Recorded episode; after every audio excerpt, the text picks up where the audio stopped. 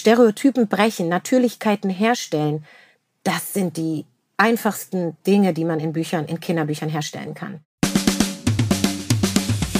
Freigeistern, der Podcast für Kinder- und Jugendliteratur. Mein Name ist Christine Knödler. Hier geht es um Kindheit und Kinderbücher, um Bilderbücher, Jugendbücher und um Bücher für alle. Ihr findet spannende Themen und Gespräche, es gibt Buchtipps und manchmal Verrisse. Und bei uns kommen die zu Wort, die schreiben, zeichnen, lesen. Abwechslungsreich, geistreich, begeisternd und das alle zwei Wochen mit den Freigeistern Gesprächen und mit Lesen und Lesen lassen. Hallo und herzlich willkommen zur 38. Folge von Freigeistern.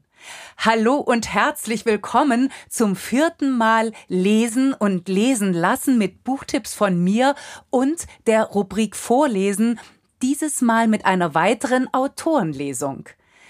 Der Journalist und Autor Benjamin Knödler wird aus Young Rebels 25 Jugendliche, die die Welt verändern, lesen, und zwar ein Porträt, in dem es genau um unser Thema heute geht, um Rassismus und Repräsentation. Ihr könnt euch darauf freuen. Wir brauchen viel mehr Repräsentation in der Kinder- und Jugendliteratur. Das hat Hadija Haruna Oelker in unserem Freigeistern-Gespräch Freilassen vor zwei Wochen immer wieder betont. Und so wird es genau darum in diesem Lesen und Lesen lassen gehen.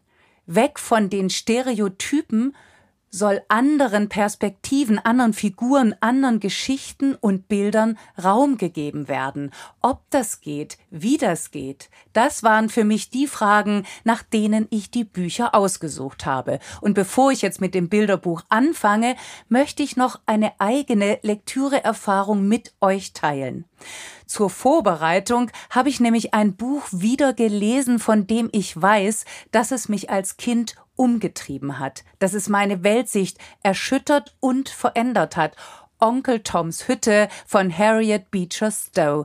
Der Roman erschien 1852. Heute zählt er zu den Klassikern der US-amerikanischen Literatur. Das Thema die Sklaverei in den 40er Jahren des 19. Jahrhunderts in den Vereinigten Staaten von Amerika. Mich hat das Schicksal von Onkel Tom und seiner Familie damals schockiert, dass Menschen wie Tiere behandelt werden, dass sie ausgebeutet, verkauft, misshandelt und, wie im Fall von Onkel Tom, zu Tode geprügelt werden, all das war für mich bis dato unbekannt und vor allem unvorstellbar. Der Roman wurde ein Riesenerfolg. Bereits von der ersten Buchausgabe wurden 300.000 Exemplare verkauft. Onkel Toms Hütte wurde zu einer der ganz wichtigen Kampfschriften der Nordstaaten gegen die Südstaaten im Kampf gegen die Sklaverei. In Beschreibungen zum Buch ist verschiedentlich nachzulesen, Tolstoi kannte und schätzte das Buch und verglich das Erzählen von Harriet Beecher Stowe mit der Erzählkunst eines Charles Dickens. Heine verglich Onkel Toms Hütte sogar mit der Bibel.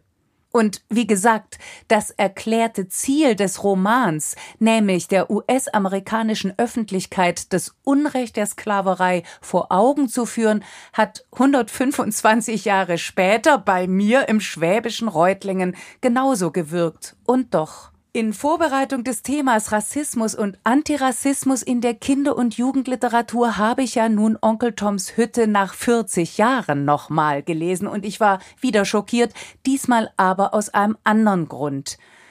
Dafür gibt's einen Begriff, das sogenannte Onkel Tom-Syndrom. Es bezeichnet, ich zitiere, ein ritualisiertes, angepasstes und unterwürfiges Verhalten von AfroamerikanerInnen gegenüber Weißen der Theorie nach zeigen von dem Syndrom Betroffene als Bewältigungsstrategie ein fügsames und sanftmütiges Verhalten, so dass sie vom Weißen gegenüber nicht als eine Bedrohung wahrgenommen werden. Aus Unterwürfigkeit und Anpassung auf der einen Seite wird Herablassung auf der anderen. Mit entsprechendem Unbehagen habe ich die Figurendarstellung im Roman gelesen. Dieses Mal jedenfalls, die Schwarzen werden als schwach und angepasst beschrieben. Darum lehnen viele Afroamerikanerinnen heute den Roman ab. Der Gipfel jedenfalls in meinem Lesen ist das ziemlich unverhohlene Staunen der Weißen darüber, dass Schwarze tatsächlich Menschen sind. Die Weißen, die ihre Sklaven menschlich behandeln, werden in Onkel Toms Hütte gefeiert. Wenn die Sklavenhalter, also die Besitzer von Tom, Mr. und Mrs. Shelby, ihren Sklaven Lesen und Schreiben beibringen, ihren Sklaven wohlgemerkt, den Rat und die Lebensweisheit schätzen, wenn sie sich annähern, anfreunden, hat das eben trotz aller Bemühungen den schalen Beigeschmack einer Wohltat. Als Kind ist mir das nicht aufgefallen, Natürlich ist es auch der Entstehungszeit des Romans geschuldet und wie gesagt, Onkel Toms Hütte ist in seiner Wirkmacht kaum zu unterschätzen. Und trotzdem finde ich es interessant, wie Lektüren sich ändern und das heißt ja auch, wie die Welt sich ändert. Es gibt Entwicklungen. Vieles von dem, was damals erzählt wurde, wie es erzählt wurde, würde heute niemals mehr so beschrieben. Als historisches Dokument bleibt der Roman ein Mahnmal, als heutige Lektüre ist er bis zur Unleserlichkeit überholt. Oder wie lest ihr das? Wie seht ihr das? Zeit wird's zu den aktuellen Büchern zu kommen und ich fange wie immer mit dem Bilderbuch an. Von weit her haben Robert Munch und Sausan Aska zusammen geschrieben. Die Bilder sind von Rebecca Green und schon der erste Blick zeigt Vielfalt. Hier geht es nicht um Ausgrenzung, sondern im Gegenteil um Eingemeinden. Die Geschichte einer Flucht ist die Geschichte eines Ankommens. Wir sehen Kinder verschiedener Herkünfte. Ein Kind sitzt im Rollstuhl, die Erwachsene auf dem Cover. Später wird sich herausstellen, es ist die Lehrerin der Ich-Erzählerin, ist Person of Color. Es ist eine wahre Geschichte, die der jungen Sausan, die mit ihrer Familie aus dem Libanon fliehen musste. Heute ist Kanada ihre Heimat. Als Sausan, die sich zwischendurch Susan nannte, ihre Geschichte das erste Mal zu Papier gebracht hat, war sie sieben Jahre und ging in die zweite Klasse. In Zusammenarbeit mit dem nordamerikanischen Autor Robert Munch und der Illustratorin Rebecca Green wurde drei Jahre später ein Buch daraus. From Far Away wurde bei Annick Press in Kanada verlegt. Das war 1995. 22 Jahre später, nämlich 2017, erschien die Wiederauflage und nun ist von weit her druckfrisch in der deutschen Übersetzung von Penelope Dützmann im Orlando Verlag Reihe Kids bewegt für Kinder ab fünf Jahren erschienen. Die Geschichte ist so einfach wie eindringlich erzählt. Sausan und ihre Eltern müssen aus dem Libanon fliehen. In der neuen Klasse versteht das Mädchen kein Wort. Vor allem holen es ihre Ängste ein. Als sie im Schulflur über ein Papierskelett stolpert, das sie nicht einordnen kann, fängt sie an zu schreien und sie kann nicht mehr aufhören. Das Wort für Angst kennt Sausan in der neuen Sprache nicht, aber die Lehrerin erkennt ihre Angst und nimmt sie in die Arme. Krieg, Bomben, Traumatisierung, vorsichtiger Trost und Ankommen Schritt für Schritt. Aus der Sicht der damals siebenjährigen Sausan Aska erzählt, ist es ein Abbild von Realität. Das Bilderbuch erzählt eine wahre Geschichte, die der Autorin und Ich-Erzählerin, auch die Illustrationen im Retro-Stil sind in ihrer grafischen Flächigkeit und bildnerischen Eindeutigkeit Abbild von Wirklichkeit. Viel Raum für Fantasie sind hier nicht, aber zusammen werden Worte und Bilder zum Vorbild. Von weit her dient der Aufklärung und Sensibilisierung. Alle Kinder in allen möglichen Ländern sind angesprochen. Die Kinder mit Fluchterfahrung und die Kinder, in deren Land, Stadt, Schule Geflüchtete ankommen. Das Ziel Verstehen und Verständnis auf allen Seiten. Ich hatte noch lange danach Albträume von Skeletten, heißt es im Buch, aber irgendwann fing ich an zu sprechen. Mehr und immer mehr. Ich konnte endlich genug Deutsch, um Freundinnen zu finden, und die Schule fing an, mir Spaß zu machen. Dieses doppelte zur Sprache kommen ist wichtig. Hier kommen die zu Wort, die bisher sprachlos waren. Das ist zeitlos und zugleich erschreckend aktuell. Es ist übertragbar auf die Kriege und Fluchten von gestern und von heute. Heutig ist von weit her, auch aus anderen Gründen. Im Buch wird gegendert. Das finde ich zugegeben in einem erzählenden Text immer noch gewöhnungsbedürftig. Auf dem Cover ist Integration und Inklusion sichtbar. Das Grundsätzliche steht im Vordergrund. Es bekommt eine politische Symbolik. Ihr merkt vielleicht, ich komme ein bisschen ins Trudeln, denn das widerspricht meinem Literaturbegriff oder sollte ich eher sagen meinem bisherigen Literaturbegriff genauso übrigens wie das Happy End, auf das die Geschichte hinaus läuft. Ich befürchte, merke ich dann zu offensichtlich, zu pädagogische Absicht. Mit meinem Gast Hadija Haruna Oelker hatte ich im letzten Freigeistern-Gespräch ja auch darüber geredet. In meiner Lesart ist es zum Beispiel nicht nötig, dass auf dem Cover zu den anderen Kindern ein Junge im Rollstuhl ins Bild kommt, aus dem einfachen Grund, weil er innerhalb der Geschichte keine weitere Rolle spielt. Ich hätte mir in dem Fall mehr Konzentration auf das eigentliche Thema gewünscht, damit erst gar nicht der Eindruck entstehen kann, man wolle es möglichst vielen möglichst recht machen. Aber ich erinnere mich sehr wohl an die Worte von Hadija Haruna Oelker, nämlich, dass sie zwar die ästhetischen Einwände kenne, dass sie aber Repräsentation niemals ablehnen könne, geschweige denn ablehnen wolle. Intersektionalität kommt dazu, Inklusion und Integration gehen, das zeigen zumindest die Bilder Hand in Hand, und ja, die Absicht ist offensichtlich. Dieses Bilderbuch will etwas, unter anderem will es Mut machen und trösten und von denen erzählen, die bislang viel zu wenig vorgekommen sind. Und das ist der Schlüssel. Es geht nicht mehr um meine Lesart. Zeit wird's auch hier Platz zu machen, Raum zu schaffen, auch für ein eigenes Überdenken immer wieder der eigenen Kriterien und Maßstäbe. In von weit her wird der Idealfall zum Vorbild, in dem sich idealerweise viele finden können. Eine ganz andere Form der Repräsentation führt Tonia im Theater von Judith Kuckert, illustriert von Julia Hosse, vor beziehungsweise auf. Das Kinderbuch ist gerade im Verlag Wohland und Quist erschienen für Leserinnen ab acht Jahren. Hier wird im Sinne von Repräsentation wortwörtlich die Bühne erweitert. Vielleicht ist es kein Zufall, dass die Geschichte im Theater spielt, dem Ort für verschiedene Rollen, unterschiedliche Identitäten, für spielerisches Ausprobieren und womöglich kathartische Veränderung.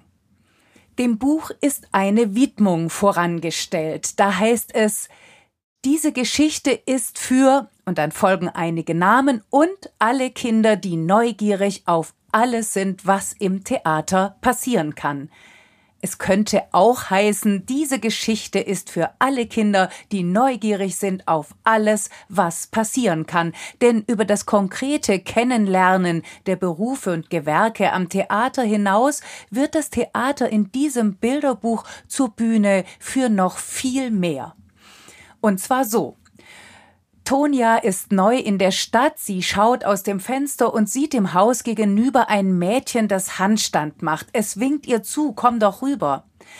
Das Haus gegenüber ist ein Theater. Tonja will das fröhliche Mädchen unbedingt finden und so geht sie schnurstracks aus ihrem Zimmer über die Straße ins Theater, in die Kantine, den Ballettsaal zum Kostümfundus. Die Leserinnen werden zu Zuschauerinnen, das Buch wird zur Bühne. Wir können dem Regisseur und der Bühnenbildnerin über die Schulter schauen, mit Tonja in der Schneiderei ein Kostüm aussuchen, landen im Malersaal und in der der Maske. Immer mehr wird Tonja Teil der Geschichte, sogar Teil des Stücks. Die Menschen, die Figuren, die SchauspielerInnen und MitarbeiterInnen, die Tonja zuvor getroffen hat, trifft sie, treffen wir im Zuschauerraum wieder. Sie alle, wir alle werden zum Publikum und können, wenn wir wollen, mit anderen Augen sehen. Was genau? Das verrate ich hier natürlich nicht. Nur so viel, alle Gewerke der Bühne und sozusagen alle Gewerke des Buches spielen mit. Wort, Bild, Schrift, Typografie, die fantastische Geschichte in Verbindung mit den kenntnisreichen Sachinfos der Regisseurin und Autorin Judith Kuckert und die großartigen Bilder voller Details und Entdeckungen der freischaffenden Illustratorin und Comic-Künstlerin Julia Hosse. Wirklichkeit, Fantasie, Inszenierung, Realität, Rollen, Rollenspiele, Theater und das Leben, alles ist kunstvoll miteinander verwoben, die Übergänge sind fließend, denn es geht um die mutige Erkundung und Entdeckung eines unbekannten Orts. Es geht um Freundschaft und es geht um die Liebe zum Theater, es geht um die Figuren und die Menschen vor und hinter den Kulissen. Und worin besteht nun die Repräsentation? Tonia ist Person of Color. Ist das wichtig? Ja, und zwar gerade, weil es so nebenbei erzählt wird. Als gesetzte Selbstverständlichkeit ist es wichtig und nicht wichtig zugleich. Das ist das Herausragende. Auch das ist ein Perspektivwechsel. Als Entdeckerin der Welt des Theaters und der Welt spielt Tonia in diesem Bilderbuch die Hauptrolle. Zeit wird's. Dass hier manch festgefahrener Blickwinkel auf den Kopf gestellt wird, zeigt übrigens schon der Handstand des Mädchens zu Beginn der Geschichte. Der sichtbare Perspektivwechsel ist eine Einladung an Tonia, komm rüber und mach mit. Nun ist das ganze Buch eine Einladung an alle. Kommt rüber und macht mit, lernt Unbekanntes, lernt einander kennen, spielt mit. Ich kann nur sagen, Vorhang auf, Bühne frei, Applaus. Und damit komme ich zum Sachbuch und es mag am Thema liegen, dass drei der Bücher heute Sachbücher sind ganz, ganz unterschiedlicher Art. Ich fange an mit dem neuesten Band aus der Reihe Sachbuch kompakt und aktuell aus dem Carlsen Verlag. Es ist ein schmaler Band, das ist das Konzept der Reihe, aber der hat es in sich. Rassismus geht uns alle an, ist Mitte März erschienen für Leserinnen ab acht Jahren. Hadija Haruna Oelker hatte das Buch bei unserem Freigeistern Gespräch ja erwähnt.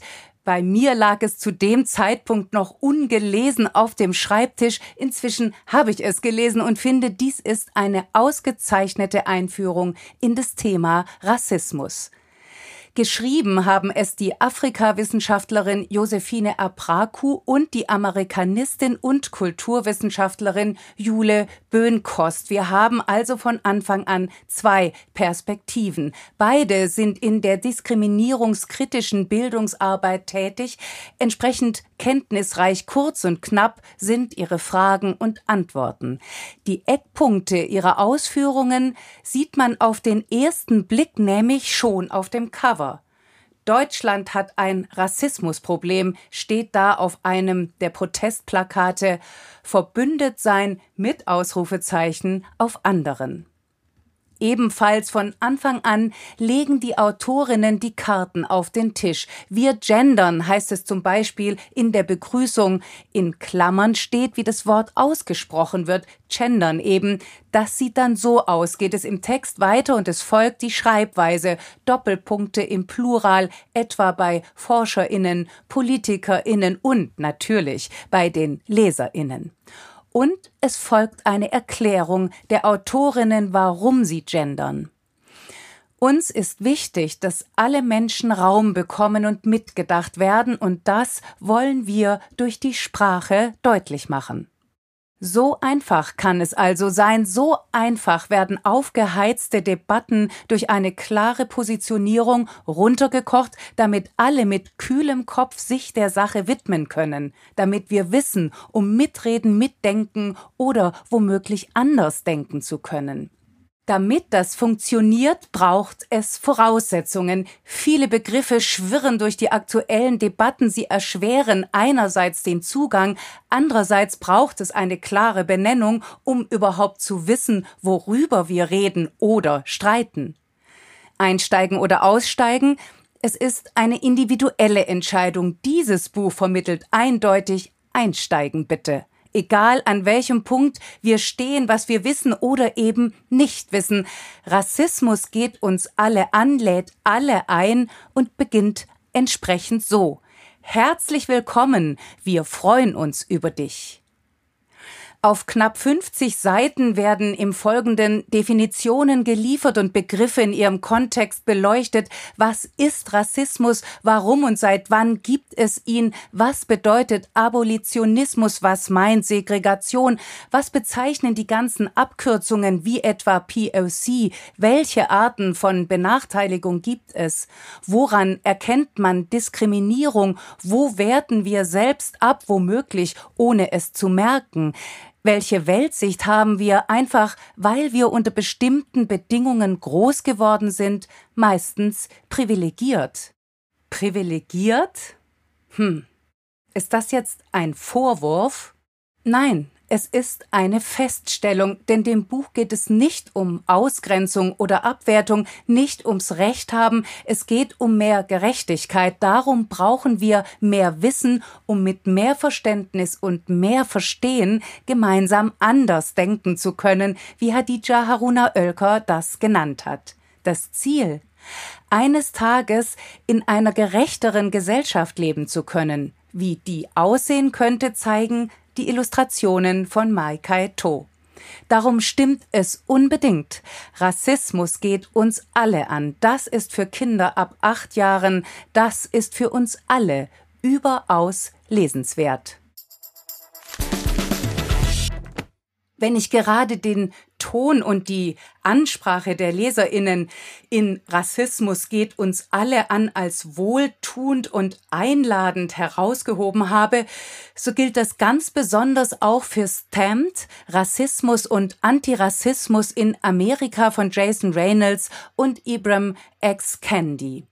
Dieses Buch, das von Anja Hansen-Schmidt und Heike Schlatterer aus dem Englischen übersetzt wurde, ist im September 2021 in der Reihe Hansa im DTV erschienen für LeserInnen ab 14 Jahren.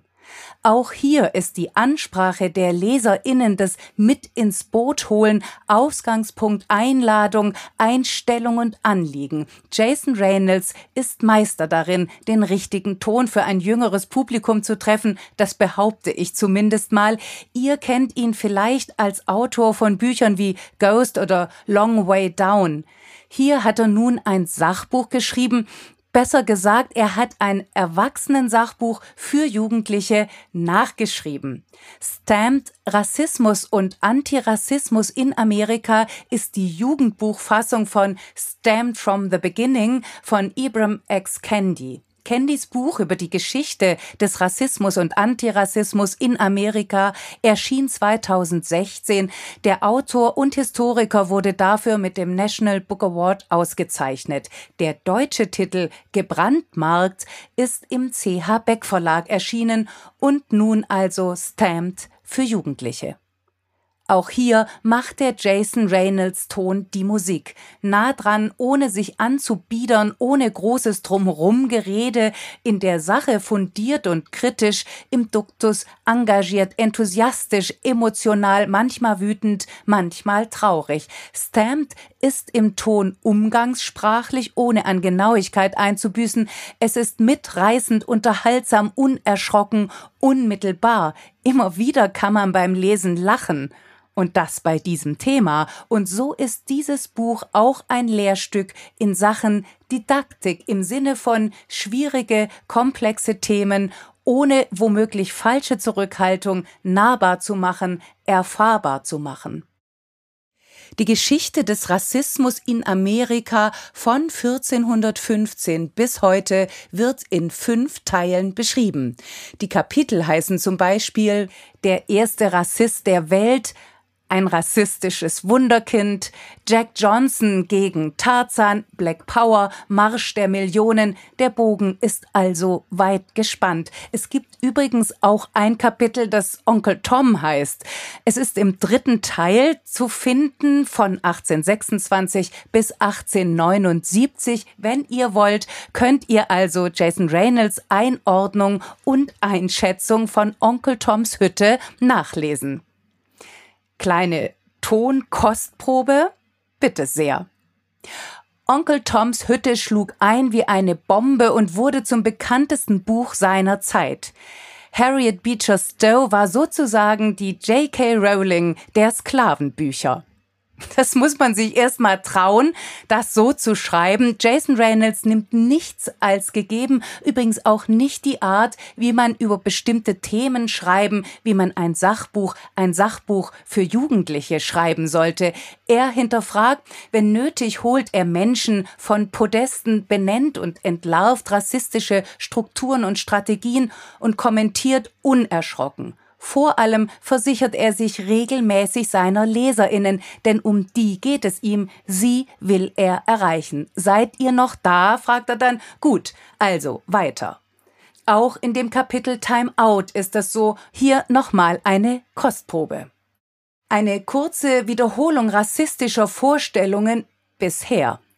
Von eins bis sieben, das bin jetzt wieder ich, ist das die Wiederholung absurder, rassistischer Stereotype, die klingen so. Erstens, Afrikaner sind wilde, weil es in Afrika sehr heiß ist und sie durch das extreme Wetter so geworden sind. Zweitens, Afrikaner sind wilde, weil sie durch Ham in der Bibel verflucht wurden. Oder Viertens, Afrikaner sind wilde, weil es eine natürliche menschliche Hierarchie gibt, in der sie ganz unten stehen. Oder fünftens, Afrikaner sind wilde, weil dunkel gleich dumm und böse ist und hell gleich klug und weiß.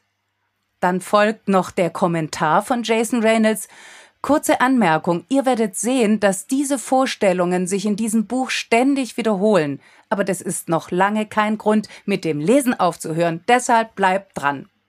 Und dann kommt das nächste Kapitel, Time In heißt es, es ist eine Seite, auf der steht nur ein Satz, Afrikaner sind keine Wilden.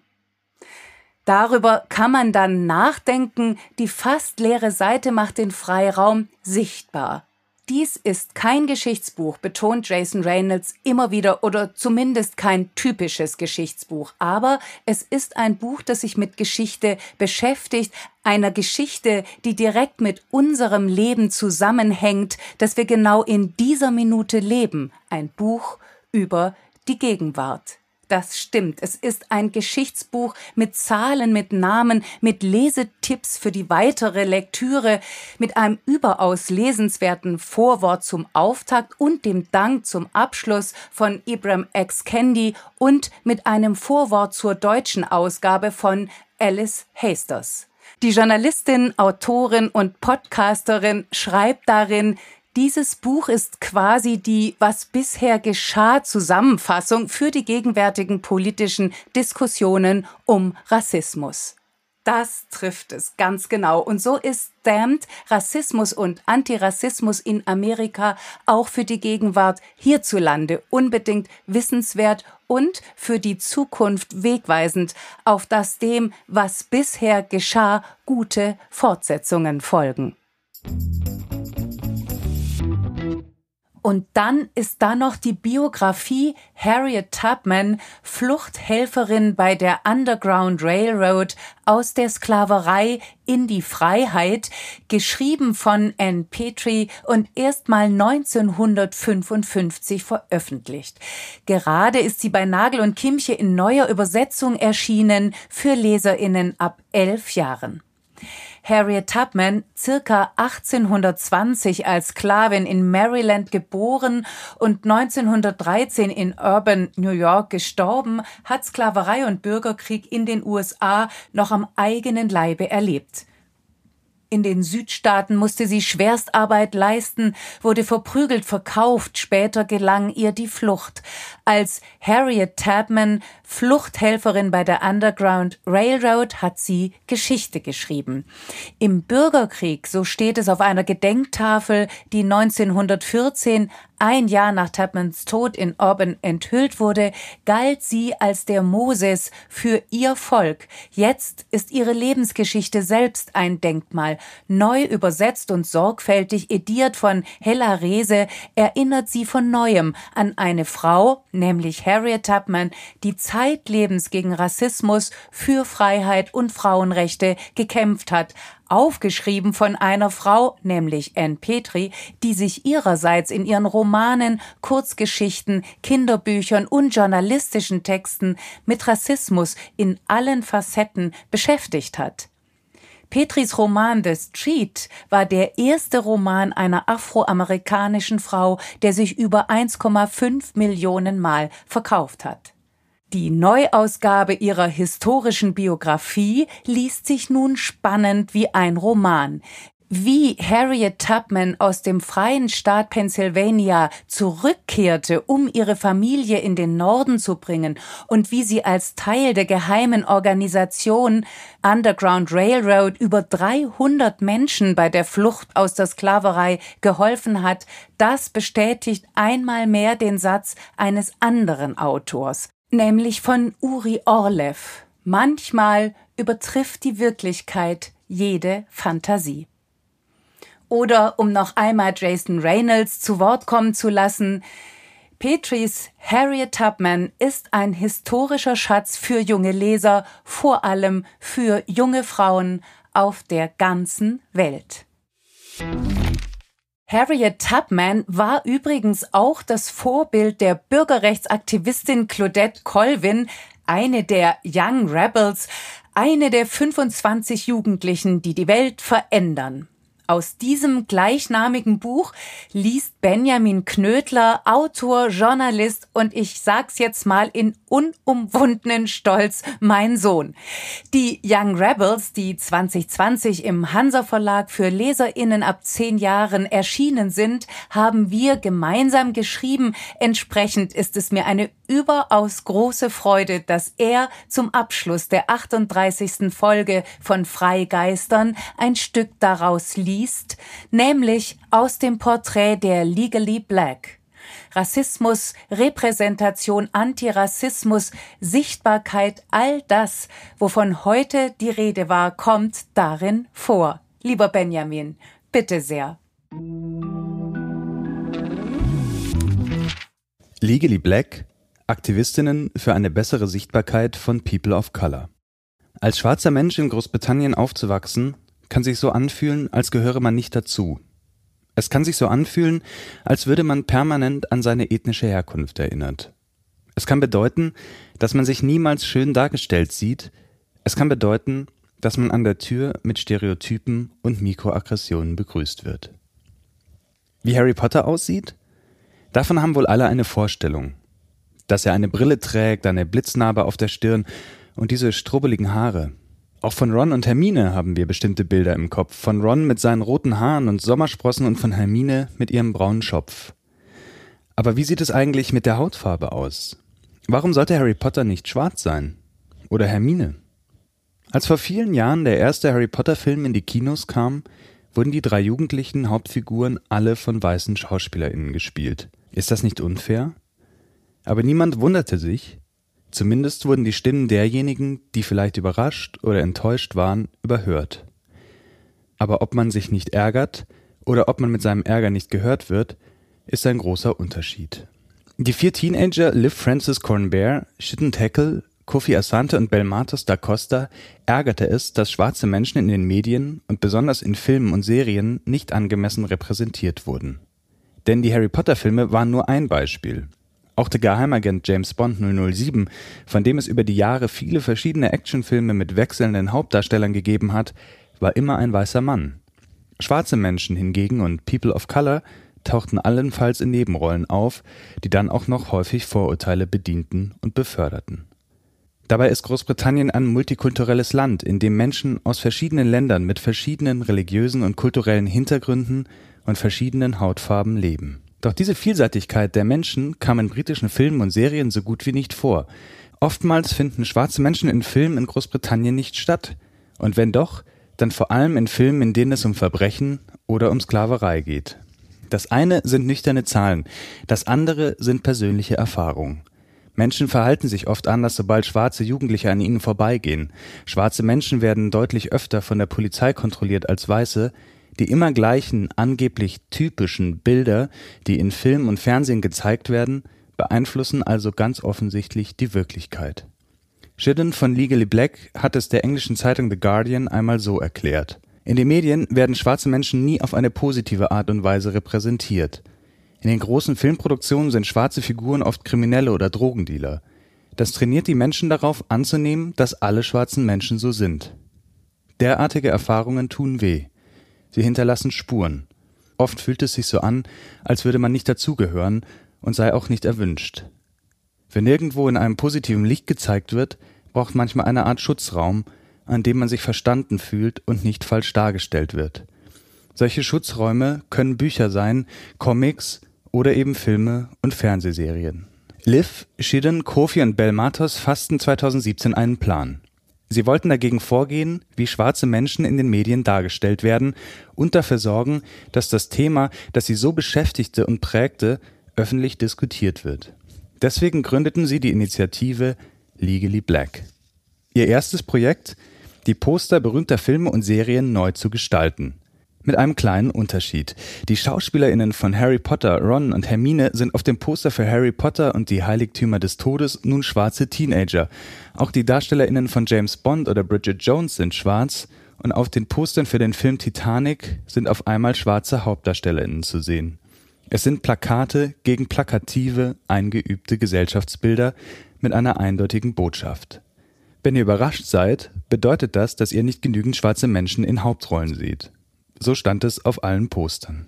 Alle machten mit. Der Vater von Shidden gab den James Bond, Eltern, Geschwister, Freundinnen und natürlich die Mitglieder von Legally Black selbst waren ebenfalls dabei.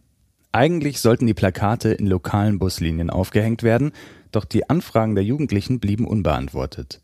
Stattdessen sah eine Gruppe von KünstlerInnen die Motive und war so begeistert, dass sie die Initiative unterstützte. In einer Nacht im Frühjahr 2018 hängten sie heimlich mehrere Plakate im Londoner Stadtteil Brixton auf. Der Plan ging auf. Obwohl die Plakate schnell wieder entfernt wurden, erregten sie große Aufmerksamkeit. Über die sozialen Medien verbreiteten sich Fotos der Poster und wurden von vielen gefeiert, weil sie ein ernstes Thema satirisch aufgriffen. Doch nicht alle verstanden, dass die Aktion lustig gemeint war und so gab es auch Kritik. Es sei doch genauso ungerecht, alle weißen SchauspielerInnen zu ersetzen. Doch darum ging es Legally Black nicht. Es ging ihnen darum, dass endlich auch ihre Lebenswirklichkeit und ihr Lebensgefühl in Filmen vorkommen. Sie wollten Figuren, mit denen sie sich identifizieren können. Sie wollten Geschichten, die mit ihnen zu tun haben. Von den ganzen Klischees und Stereotypen hatten sie mehr als genug. Deswegen wollten sie außerdem, dass es auch mehr schwarze AutorInnen, RegisseurInnen, ProduzentInnen und Kameraleute gibt. Die ganze Film- und Fernsehbranche sollte diverser werden. Und endlich hatten sie eine Plattform für ihr Anliegen. Denn nach dem großen Wirbel, den ihre Plakate entfacht hatten, berichteten plötzlich Medien auf der ganzen Welt über die vier Teenager aus London. Die wiederum gaben Zeitungen und Fernsehsendern Interviews und schrieben selbst Artikel. So konnten sie ihre Botschaft in die Welt tragen. Wegen meines Alters bin ich als Aktivistin besonders sichtbar, schrieb Liv Francis Cornbert einmal. Dabei verstehen sehr viele junge Menschen die Unterdrückung und Ungerechtigkeit. Selbst wenn sie nicht unsere Erfahrungen gemacht haben, wissen sie, dass die Dinge falsch laufen. Genau darum ging es den InitiatorInnen von Legally Black. Die Menschen haben immer noch das Bild von Rassismus als körperlichem Angriff im Kopf. Aber sie sprechen nicht über die Art und Weise, wie Institutionen Rassismus ausüben, indem sie betroffene Menschen immer wieder daran erinnern, dass sie nicht hierher gehören. Es fehlt eine Analyse, wie all das das Leben dieser Menschen beeinflusst. Vier Jugendliche wollten das nicht mehr hinnehmen. Sie wollten, dass darüber gesprochen wird und wollten selbst darüber sprechen. Ihrem Ärger haben sie Luft gemacht und dafür gesorgt, dass er gehört und gesehen wird. Zum Beispiel auf Filmplakaten, damit andere Bilder ein anderes Denken und Handeln ermöglichen.